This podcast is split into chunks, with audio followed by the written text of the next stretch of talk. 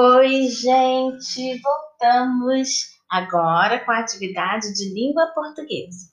Vamos lá, caderninho separado, né? Todo dia a professora faz essa pergunta, porque é muito importante essa organização e eu já conversei com vocês sobre isso. Então vamos lá, vamos ler o texto com bastante atenção. Se você ainda não tem a sua folhinha, ouça com bastante atenção a leitura que a professora vai fazer. Os amigos inseparáveis. Estes são Pedro e Sofia. Eles estudam na mesma escola, desde o berçário, e já estão no terceiro ano. Os dois estão sempre juntos, em sala de aula e nas aulas de educação física, no pátio.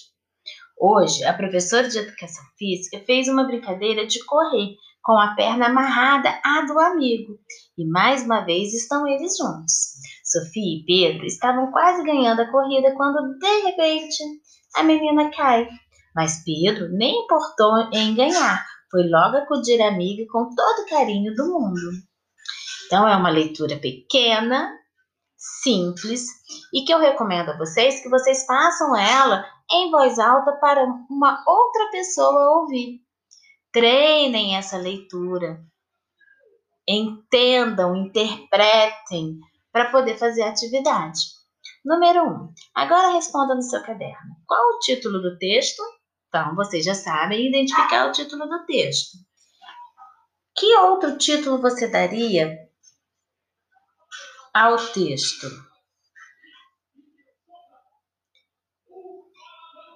É uma opinião sua, tá? Aí você é que sabe.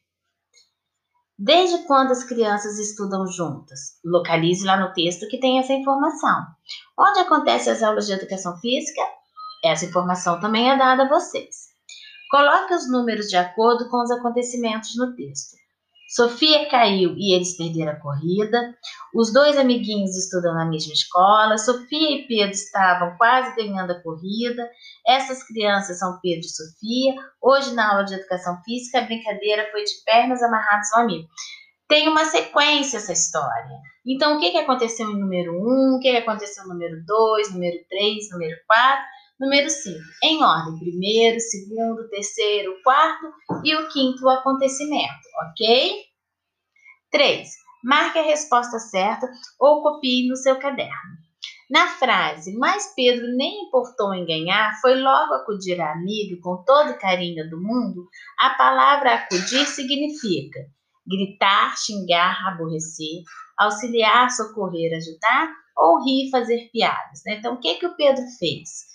Né, ele socorreu, ele acudiu, ele auxiliou, ajudou, como é que foi? Ou ele começou a gritar e xingar amiga? Ou ele fez piadas? Quais dessas alternativas aí está correta? Você tem uma amizade igual a dessas crianças? Escreva um recado carinhoso para ele ou ela no espaço abaixo. Então, quem é seu amigo? Você tem um amigo ou uma amiga? Manda um recadinho para ele, fala como ele é importante para você, por que, que você gosta dele, por que, que ele é o seu amigo. Escreve aí, né, iniciando sempre com letra maiúscula, usando a pontuação correta, ok? 5. Copie do texto. Dois substantivos próprios, dois substantivos comuns, duas palavras polissílabas, uma palavra paroxítona, uma palavra proparoxítona e uma palavra oxítona. Lembrando, palavras polissílabas é aquelas que têm mais de quatro sílabas uma palavra paroxítona, que a penúltima sílaba dela é acentuada. Proparoxítona, a antepenúltima sílaba é acentuada. Oxítona, a última sílaba. Lembrando que toda palavra proparoxítona, ela é acentuada, ok? Mas não é porque a palavra tem acento que ela é proparoxítona. A gente tem que separar a sílaba, olhar a palavra de trás para frente para ver qual é a sílaba tônica, a sílaba forte.